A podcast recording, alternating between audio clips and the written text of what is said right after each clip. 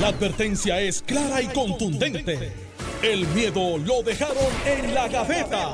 Le, estás dando play al podcast de Sin, miedo, de Noti1630. Esto es Sin Miedo en Noti 1630.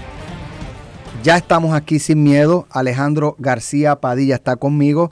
Le doy los buenos días, gobernador. Buenos días, Alex, a ti. Buenos días al país que nos escucha. Ha sido la sintonía. Carmelo viene yo guiando. Si ven a, a- a una, una persona con pantalones medio apretaditos, Los pantalones le quedan bien. El problema es que nadie le ha dicho que, que ya no es medium de camisa. De, de- Sacho, él, sabía, él sabía lo que venía. Y dijo, "Ape- aprieta y acelera. Buenos días, Carmelo. ¿Sabes cuando tú vienes corriendo de verdad? Sudé más viniendo de aquí para allá que en el gimnasio. Lo que quiere decir que está haciendo algo mal. ¿Todo bien? Saludos saludo a Alex, saludos a Alejandro. Es que, Recupera el oxígeno. tú sabes, cuando te dicen, mira, lo queremos tener en una entrevista, se ve que tenemos, esta es una emisora. Sabemos que usted tiene un programa de 9 a 10 en Noti1. Es una emisora regional. Yo le digo, sí, pero tengo que vestirme. Esto lo dice, dos minutitos, dos minutitos. 16 minutos después, estoy en la entrevista. Tuve que tomar la decisión entre cambiarme o salir corriendo para acá. Y obviamente saliste corriendo porque no te cambiaste. Así es. Muy bien. Bueno, eh, hay varios temas eh, muy interesantes en el día de hoy, pero rapidito, yo creo que no hay mucho, pienso yo, no sé, no hay mucho que decir del mensaje, pues empezamos a pagar la deuda. Este, yo me preocupa grandemente que sea cuestión de tiempo cuando volvamos a caer donde estábamos, porque como nos decía el secretario de Estado Mar Marrero esta mañana, todo dependerá de la buena voluntad de los que vengan en el futuro de administrar bien. El de, de no volver a hacer las prácticas que nos eso, metieron pero en la crisis. No hay, no hay garras, no hay, este, o sea, y aquí no ha habido consecuencias. Bueno, por cuatro años hay supervisión. Ahora bien, por cuatro presupuestos, ¿no? Ahora bien, a mí lo que me preocupa son las actitudes que veo en algunos políticos de, de decir que sí a todo. Y en mi propia carne aprendí que uno siente, se siente mejor con la conciencia. Cuando no le dice que no a todo, aunque haya, hay- aunque haya quien, o sea, aunque uno no le dice que sí a todo, exacto, aunque Gente dos, o tres pongan trompa. Pero yo ahora mismo me siento tranquilo con la conciencia. Ah, no le pude decir que sí a todo el mundo. Ah, mira, en estos días en la discusión de los, de los gastos de las escoltas y las cosas, un legislador popular cuestionó por qué los policías no pagan impuestos por las horas extras que cobran. A ese legislador popular alguien le debería decir que eso es legislación del Partido Popular. Porque como el gobierno se demoraba tanto en pagarle las horas extras a los policías y no tenía dinero para aumentarle el sueldo, Era una manera de... pues un- una manera de compensar al policía, de aumentarle el sueldo efectivamente, era decir, no pague impuestos por las horas extras que como quiera el gobierno se demora tanto en pagarlas que el gobierno no puede estimar cuándo va a cobrar el impuesto de esas horas extras, porque el, gobierno cobra el impuesto, el, ¿verdad? Cuando, cuando el- el empleado cobra, ¿no? Entonces, por lo tanto, como Hacienda no podía estimar, pues mira, déjasela y así le das un aumento de sueldo. Fue uno de los pocos aumentos de sueldo que pudimos dar. Eh, pues ese legislador del Partido Popular no se enteró que esa legislación era una legislación de justicia social del Partido Popular. Fíjate, y, y trayendo el punto desde el mensaje, eh, porque pues va a surgir en las próximas 48 horas, si no es que está surgiendo hoy, la noticia de, de los maestros, ya que está la asociación y la federación, y yo creo que el gobernador ayer lo que hizo fue lo que hubiese hecho cualquier gobernador, vamos a ir, no es un borrón y cuenta nueva, pero vamos a establecer desde el día uno, vi la película que me mencionaste, Contagion, Ah, ¿te gustó? Y viste como el final de la película. Ay, dice- vas a contar al final No, también. no, pero pero- no, pero es no, que no, te digo. no voy a contarlo, es pero- que te digo. no, pero dice, ¿Viste cómo al final matan el caballo? No, no, no, no, pues fíjate, no la viste. Este, fue otra cosa. ¿Cómo empezó el contagio y fue? Y, y dice, entonces lo que pasa es que la analogía es, dice day un one. cambio de, Dice de day. tema. No, no, es que voy para el tema. Lo- pero los amigos que nos están escuchando, es una película que les recomendé, que Al está en. Netflix, que se hizo en el 2011 y que habla de una pandemia, de que comenzó con un murciélago en una provincia Ah, china. ahora y, sí que tú choteaste. y, ¿sabes? Pero entonces lo que pasa es que dentro de la película dice day one, Ajá. día uno. Pues Peluisa ayer lo que hizo fue día uno. ¿Sabes? Sí Ay, por sabíamos. Dios, ay, por Dios. No, día uno, porque lo Yo que hizo fue fue un mensaje, pero tampoco- que hoy, hoy, hoy empezamos a pagar deuda, pues día uno. Y, y la, y la analogía detrás de esto es, Alejandro trae un ejemplo excelente de cómo tú, sin tener dinero, puedes hacer que haya mejor condiciones de empleo, aunque no resuelves el problema. Claro. Pues muy parecido a lo que pasaría con los maestros que dicen, espérate, mi retiro, tengo la pelea, la federación que no representa a nadie, pero que están ahí certificados de alguna manera, la asociación que está diciendo, no, no, no, yo no voy para allá. Y fíjate, como pensando igual que Alejandro, pues no puedo resolver lo del retiro pues vamos a aumentarle mil dólares, que no es la solución al retiro, pero le das un alivio dentro de lo que puedes trabajar, porque lo de retiro todavía no lo puedes trabajar. Y que el aumento no es permanente. O sea, no tenemos, lo es. Tenemos que buscar, tenemos hasta el 2024 para buscar los fondos. Claro, pero si tú me preguntas a mí, ¿lo coges ahora o, esperamos que solucione? No, claro. A ver, dice, no, no, dámelo ahora. Claro. Es como el premio de la lotería. A mí me gustaría ver algún puertorriqueño que diga, eh, pónmelo a 20 años. Ah, lo hay. Lo, hay. hacen. Sí. Bueno, porque hacen el análisis económico correcto. Claro. Pero si el, el boricua bestial, como sería yo, Digo, dámelo al frente, por si acaso mañana no estoy. Porque en tu caso, como senador, no confías en el gobierno de Puerto Rico. No, en mi caso, como persona prudente y la razonable. Gente que lo pide adelante porque no confía, dice. En el gobierno PNP. En, en el no. año 10 me van a decir, nos quedamos sin chavo. Exacto. No, bueno, si fuera popular, hasta no. Llegamos, hasta y, aquí y, y, si fuera pues popular. Si es que te está diciendo eso soy yo. David, pero tú como, me este, atacas como, a mí. como, este se mete, pues para pero que. tú me atacas a mí. Pues se llama por rebote. No, y como, pero como este es popular. Es una pelea de pues, ustedes dos allá. Chiste, así que no cobro el premio. Así que, no, pero lo que pienso del mensaje del gobernador es que es un esfuerzo de decir, de aquí para adelante no es un borrón de cuenta nueva, pero es un nuevo capítulo y veremos una estrategia, no porque lo sé, sino porque es obvio, una estrategia de comunicación más del gobernador, porque he visto las cápsulas que se van haciendo dentro de, donde él está tratando de notificar su obra y diciendo, va a ser un contraste. Aquí estábamos, para aquí vamos. Aquí estábamos, para aquí vamos. O sea, y va, Sheila acaba de decir, no se le puede decir la estrategia a Carmelo porque va a dice. No, pues sabes que no, no lo habló con Sheila. No. no, pero es que esto es lo que hacemos nosotros, analizar y como tenemos experiencia, se, yo diría, eso por ahí es que va. Por ahí es que va. Eh, y nada, yo creo que en las próximas 48 horas se va a hablar de, de, retiro de maestro, pero hay mucha gente que va a decir, caramba, no me cortaron la pensión. Que tú sabes que hasta los otros días eran, me van a cortar la pensión de los que ya la tenían, que ya había sido reducida. Eh, y, no es que, y esto lo hemos discutido y por favor, la gente que, que quiere que yo le masacre a Alejandro porque pues él cortó las pensiones, porque él tomó esa decisión y toda esa cosa. No, yo no lo voy a decir. No, no lo voy a decir. Pero... No lo voy a decir. Pero hemos discutido en este programa que esto no es un programa de antagonismo. De no, y además, yo. además yo, yo, es verdad, yo tampoco voy a decir que ustedes después de criticarlo lo han seguido haciendo.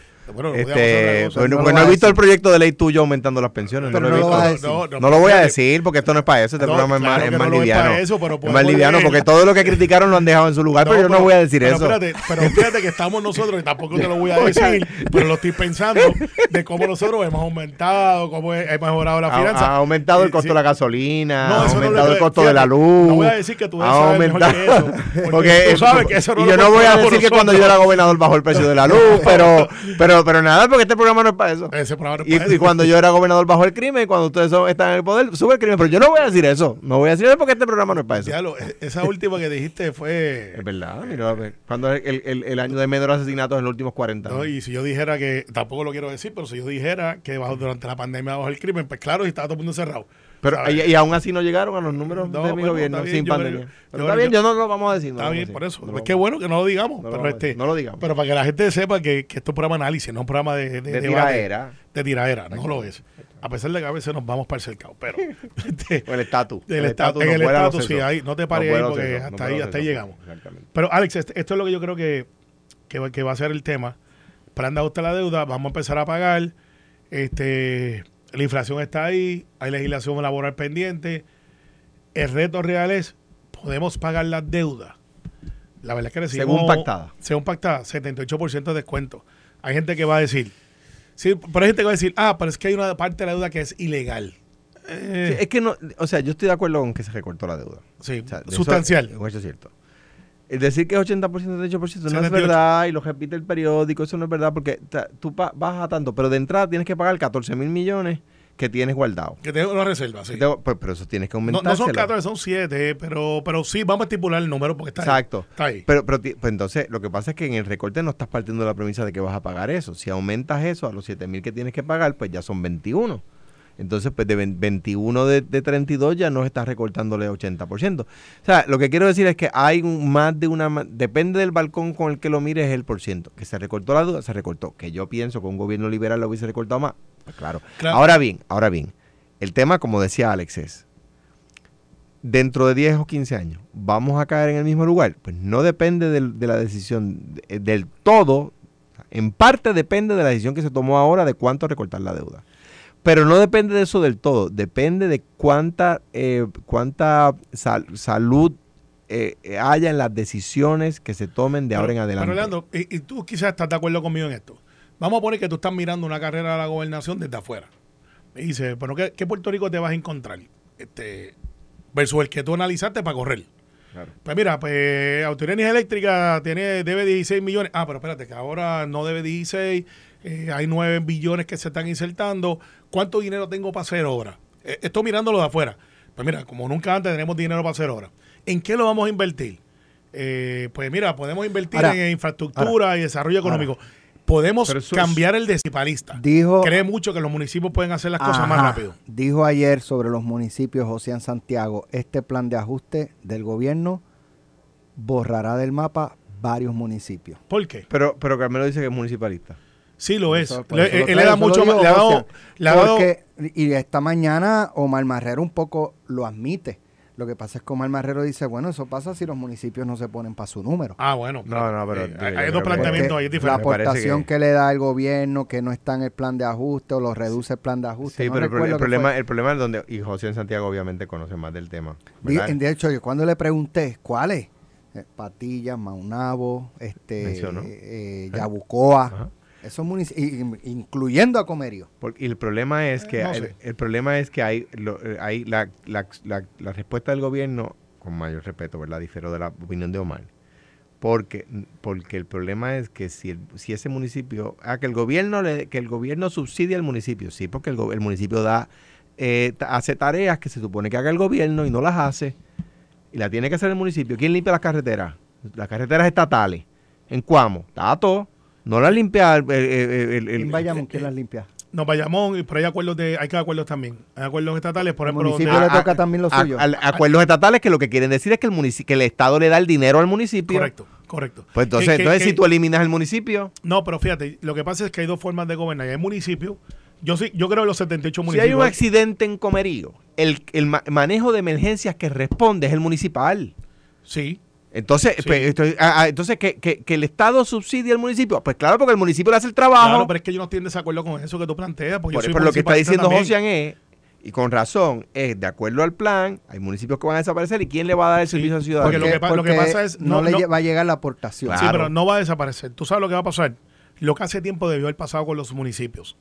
Del saque yo creo en los 78 municipios sé que la opinión pública dice no hay para tantos municipios. Porque la opinión pública se deja llevar por, el, discurso superficial. Yo creo que los 78 municipios, creo que, ya están donde están y creo que lo que tenemos que hacer es una regionalización.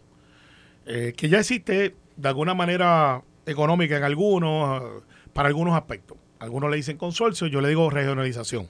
O counties. Pero le dice county y dice, ah, es un concepto estadista.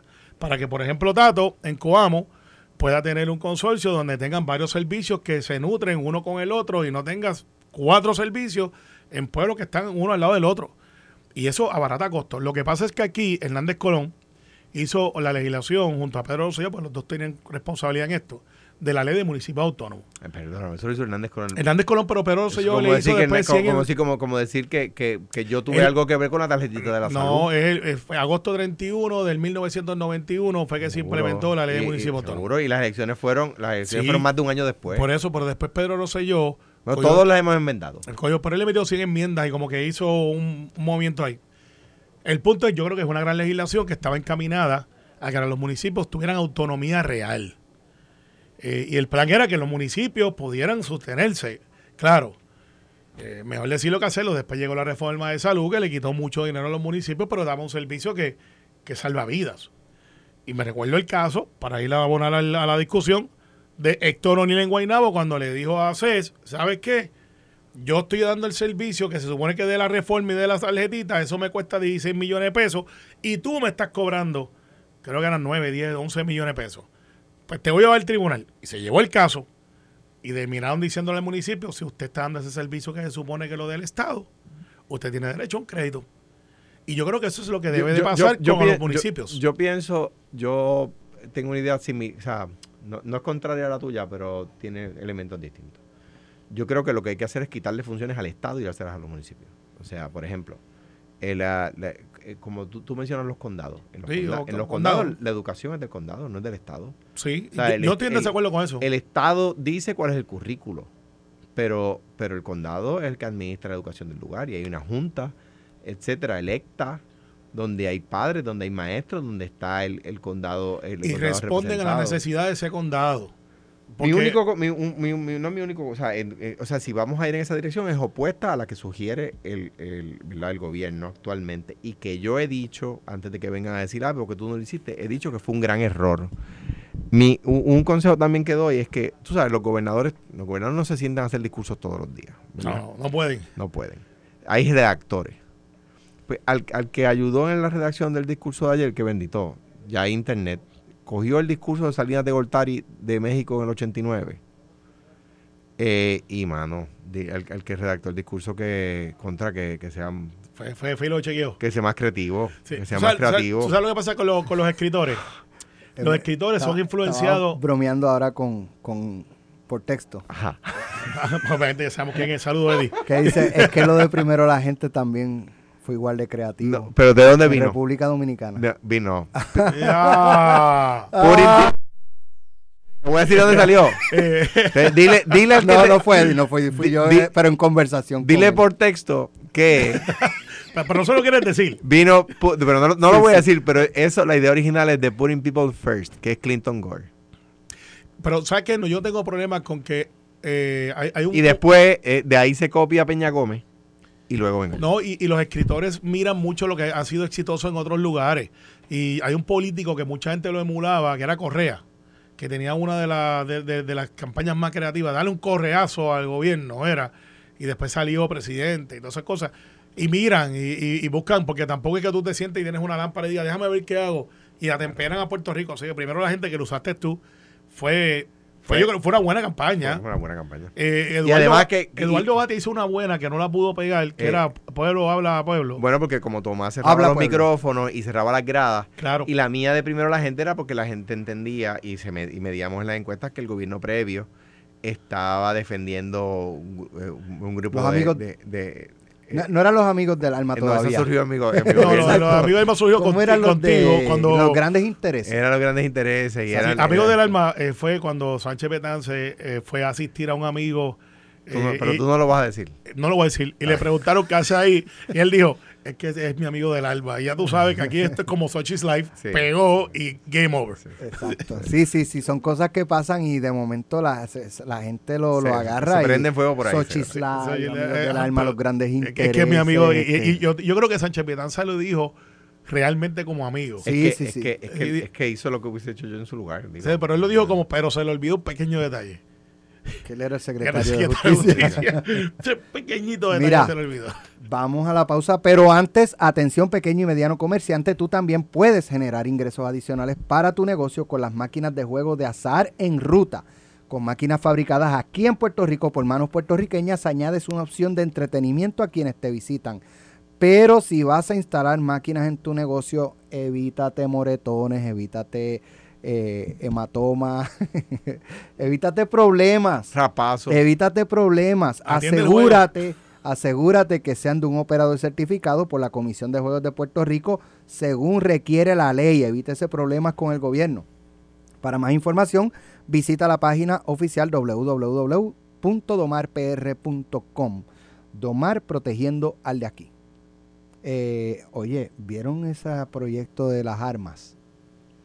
Uy para que tengas más de un arma, este, para que las compañías de venta de armas paguen menos de seguro, eh, para que te den flexibilización de, de, que puedas, ¿cómo es? No, no, es?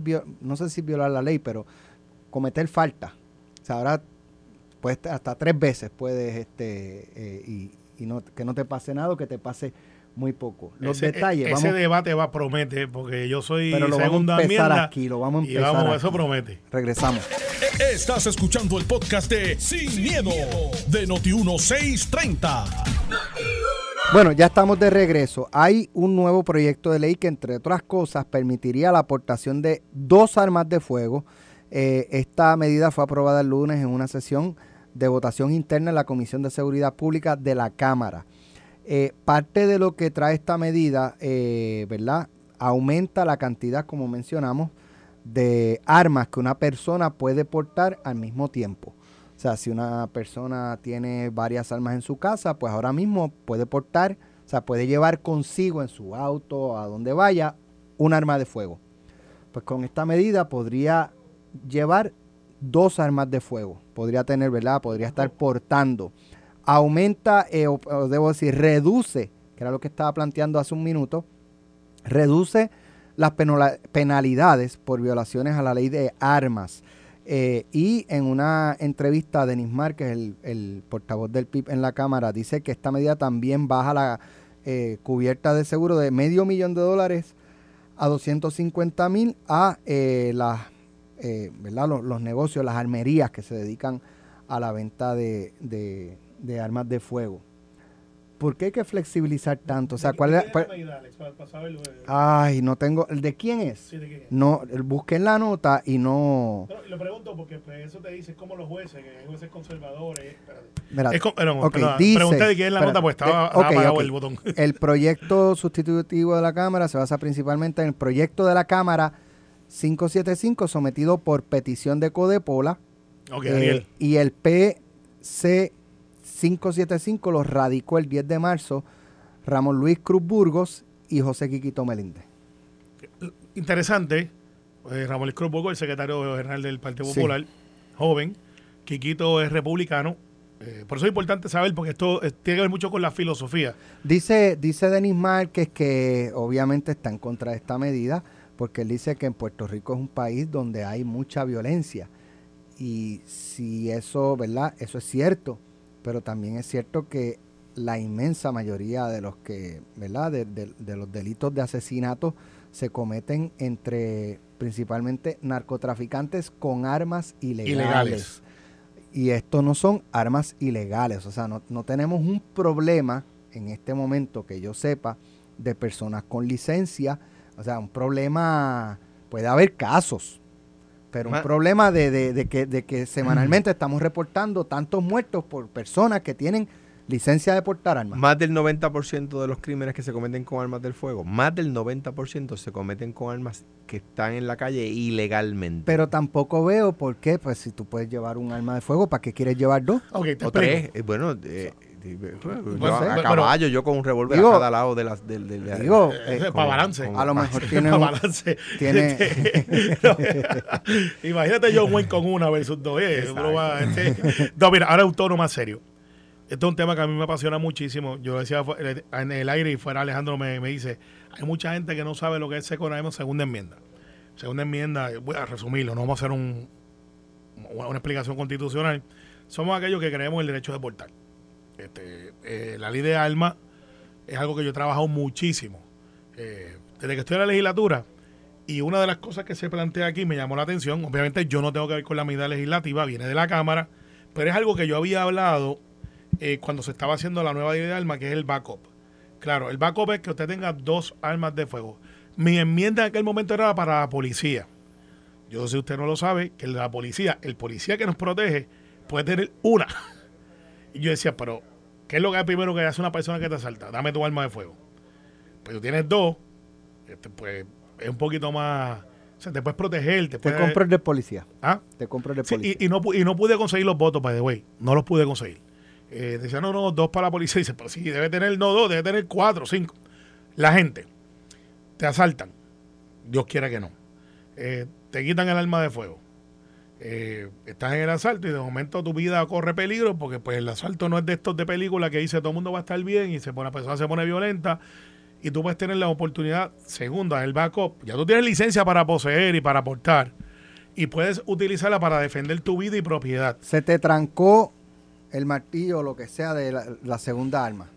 Ah, bueno, espérate. debes Eh, tener tres. No, no, no. Porque no, te quitaron no, la primera, no. la segunda a lo mejor te, te Sí. falla, pues Sí. debes tener tres. No, Límale la O sea, mira. y pero- seguimos, seguimos, no, no, seguimos Alex, buscándole eh, razón eh, para eh, tener cinco armas de portar Aquí- ah, cinco armas mira, de no, fuego. aquí no hay, aquí no hay aguas medias. Hay gente que cree o no cree. Mira, yo a- voy, y estoy de acuerdo con lo que dice Carmelo, pero como es una sola oración, la voy a leer. La segunda enmienda de la Constitución de los Estados Unidos dice, para ser, por ser necesaria para la seguridad de un Estado libre, una milicia bien regulada no se, no se restringirá el derecho del pueblo a poseer y portar armas. Eso es lo que dice la Constitución, ¿verdad? ¿Por qué? Y voy a hacer un poquito, bien brevemente, el análisis histórico. Porque en la guerra de... Y esto se aprueba en 1791. Una vez se aprueba la Constitución, no tiene carta de derecho. Eh, James Madison redacta las primeras, creo que fueron las primeras 10 enmiendas a la Constitución que se aprueban inmediatamente después, que son la carta de derechos, ¿verdad? La segunda enmienda dice lo que yo acabo de decir. Eh, no se restringirá el derecho del pueblo a poseer y portar armas. ¿Por qué? Por ser necesaria para la seguridad de un Estado libre, una milicia bien regulada. ¿A qué se refiere? A que cuando los Estados Unidos le declaran la independencia, a las 13 colonias le declaran la independencia a Inglaterra, George Washington conforma un ejército. Pero el pueblo, la gente que no estaba en el ejército utilizando sus fusiles, hicieron grupos que le llamaban la milicia. Vea la película de The Patriot. Patriot con Mel Gibson. Ah, Ese es el ejemplo más. hace, ellos, ellos hacen una milicia. Lo que hoy es la Guardia Nacional. La pregunta que se tienen que hacer, que, que se hacen en los Estados Unidos hoy, es si todavía para, para, que, para que los Estados Unidos sea una nación libre, es necesario que la gente, cuando ya se ha creado un ejército, cuando ya se creó la Guardia Nacional, es necesario que la gente tenga bazucas y tanques de guerra en sus casas. Pues la respuesta es que no. Entonces, Claro, la decisión del Tribunal Supremo de Estados Unidos, con jueces como Scalia allí, a quien tuve el placer de conocer, tipo súper agradable, que en paz descanse, era, era, no, es de acuerdo a cómo se redactó. Y como se redactó, dice no, como se- eh, no se restringirá el derecho del pueblo a poseer armas, no se restringirá el derecho a poseer y portar Y armas. va. Ahora bien, El mercado yo creo que sí, se, que, sí- que sí se debe eh, regular. Yo no estoy de acuerdo con que yo pueda andar con una pistola, un revólver, un, un- un- un AR-15 y un AK-40. Dice tres, ¿verdad? Ah, pues tengo una pistola, un revólver y un AR-15 encima todo el tiempo. No, está de, dice dos, está de- de qué estamos hablando? eso, pero lo que yo te quiero decir es que puede haber una justificación para tener una tercera, Para tercera, pues también. no, entonces, ah, pues Ah, está no, bien. pues de backup Pues un un AR-15 tercer y un backup. AK-47. No. hombre, no, pero ¿de qué estamos hablando? Pero eh, tiene Ah. un límite basado en lo que es la necesidad real de la sociedad. Lo que pasa es que un asesor de cámara que nos está escuchando dice que esto lo que está, esta ley, lo que está es aclarando una discrepancia en ley que permite portar hasta dos armas. Estoy leyendo de, los- de los comentarios que me hace un asesor de cámara que trabajó esta medida. Ahora mismo no hay seguro, no hay compañías que lo ofrezcan, porque parece que en la medida habla de seguros. Pero es que lo baja de medio millón a Y se, 250 se mil. añade la capacidad del autoseguro. O sea, el autoseguro es que usted mismo se está asegurando. Eso va para las almerías. Sí, pero como tú que Eh, el- pruebas que tienes la capacidad de cubrir? Bueno, pues tiene que haber una- una- una- unos parámetros. Esto es algo que va a llegar a Puerto Rico nuevo basado en lo que pasó con las compañías de seguro después de María, sobre todo con los condominios, que no le están dando seguro para lo que esté interno, sino lo que es el cascarón. Digo, Y, y va a haber la figura de autoseguro, que no es lo que estamos hablando aquí, pero esa figura viene para Puerto Rico que se las pela. Yo, cre- yo creo, yo creo que hay, yo creo que hay Y- Ah, espérate, una cosa, Alejandro. Lo de las faltas, que lo mencionaste ahorita. La mención a la falta es porque los que tengan licencia y la dejen en su casa, por ejemplo, yo porto, pues yo porto. Y de momento yo dejé la licencia en mi casa, se me quedó. Se supone que la tenga todo el tiempo conmigo. Esa es la ley, punto, está clara. Se le impone una multa y no debe ser un delito. Y la ley, lo que decía en otro artículo, parece que había una discrepancia que parecería si a ti se te queda la licencia, pues sería constitutivo de delito versus es una falta. A O mí, sea, a mí- yo tener la estoy- eh, con, con eso estoy de acuerdo. Creo que el proyecto tiene cosas buenas, ¿verdad? Pero. Y por ejemplo, déjame dar un ejemplo práctico, ¿verdad? Eh, Alex va para Jayuya a ver a su mamá y no quiere dejar armas en su casa y tiene dos armas. Pues se lleva el arma que él porta y lleva en el bulto otra arma. Sí. O Ah, va para el campo de tiro. Pues, o va para un campo de tiro y quiere probar más de un arma, Sí, ¿verdad? y tiene claro, cuatro la- cinco. claro, pues, pues, pues llevarla. Eso hoy la ley lo permite. Lo permite. Hoy la ley lo permite. Yo, ah, o sea, yo no he leído la medida, creo que tiene do- dos buenos amigos míos que son, que son los autores de la medida, que son gente capaz, ¿verdad? Que son gente inteligente. Eh, por lo tanto, hay que leerla para... Eso para- yo no he leído, pero, pero, está eso- pero de entrada, o sea, esta cosa armamentista de, de, de, de segunda enmienda, eh, que dice lo que dice, es para, para, para una milicia. O sea, by the way, en Estados Unidos hoy, Las milicias privadas están prohibidas. Aquí también. Bueno, claro. Qué bueno que tú separas los Estados Unidos de Puerto Rico. Yo dije No, los no. Estados Unidos No, hoy y tú aclaraste que aquí también. No, no, no. Eh, o sea que tú notas que en tu, Que en somos un territorio. tu subconsciente dice No, que es Puerto que Rico y Estados Unidos son cosas distintas. No, es que somos un territorio. Yo vas. Ta- ta- no, no, yo por lo menos yo vi lo que tú dijiste ahora pero, mismo. pero tú eres de Coamo que dice que Mira, el Alex, centro del yo digo en Estados Unidos tal cosa y dice y en Puerto Rico también. No, O sea, no, son no. cosas distintas. No, no. Pero digo, está bien estipulado. Vale. El, el- el- Tenías que decir aquí en Estados Unidos. No, pero es que siempre cuando digo, digo Estados Unidos continentales versus el territorio. o sea que en Hawái no. No son continentales. Por eso. Ay. Eh, Bueno, la cosa es que, la, la cosa es que, eh, eh, me esa, o sea, yo, yo, como, igual que Carmelo, yo poseo, pero, eh, pero, pero, eh, es un tema para, para uno defender, ¿verdad? Vida y propiedad, no, no para andar por ahí yo con, con rifles de asalto y... Ahí yo estoy de acuerdo que tú no de, que debe ser algo razonable. Porque lo- los que los pillos tienen acá 47, por lo tanto, la policía debe tener bazucas. No, no. Yo sí, hay, hay, hay, hay Pero, diferencias. Yo pero creo que no sí. puede ser. Yo creo que la policía debe andar, este, ustedes me dirán, te fuiste al extremo. Yo creo que pueden ¿Sabes tener rifles, pero... Si yo voy a ¿Andar con intervenir... ¿Ah? ¿Con una bazooka? No, no, pero no, de bazooka no tanto porque no son ni tan costo efectivas y eso no puedes proteger. Y además que, pero que, que a quién le vas a tirar que no mates al Por vecino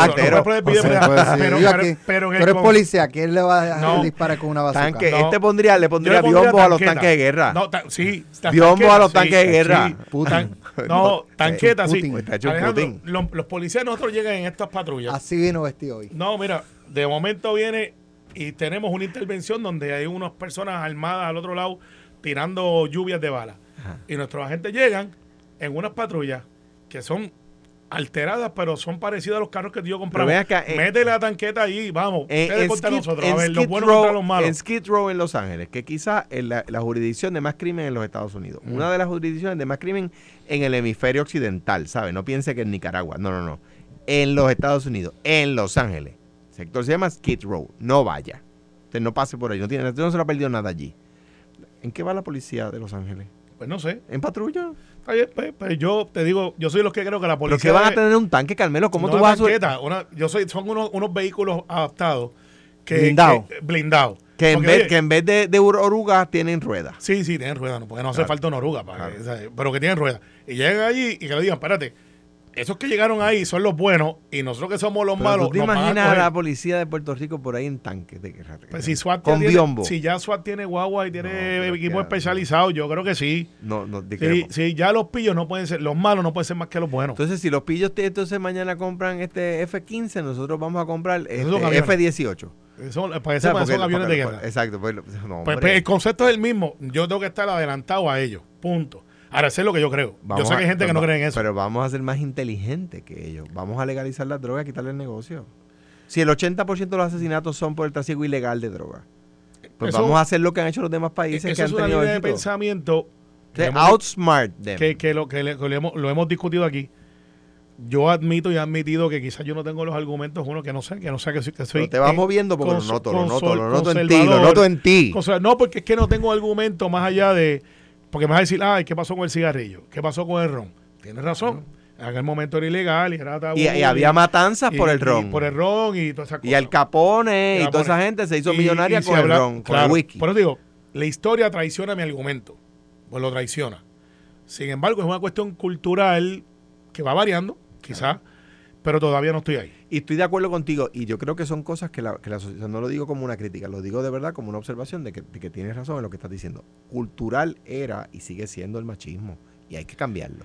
Ya no. Hay que, hay que cambiar. Claro que sí. Había un caso del de Nudelman donde decía que, que fue el, el eje que yo usé para custodia compartida, que decía entre el hombre y mujer se le daba a la mujer porque había un modelo social Ay, bueno, que eh, era, eh, eso ha ido cambiando. yo- y- lo- los libros que usábamos de niño en la escuela, papá sabía tra- salía a trabajar y mamá se quedaba en la casa. En los libros, libros que usábamos en la escuela, el doctor era varón y la enfermera era mujer.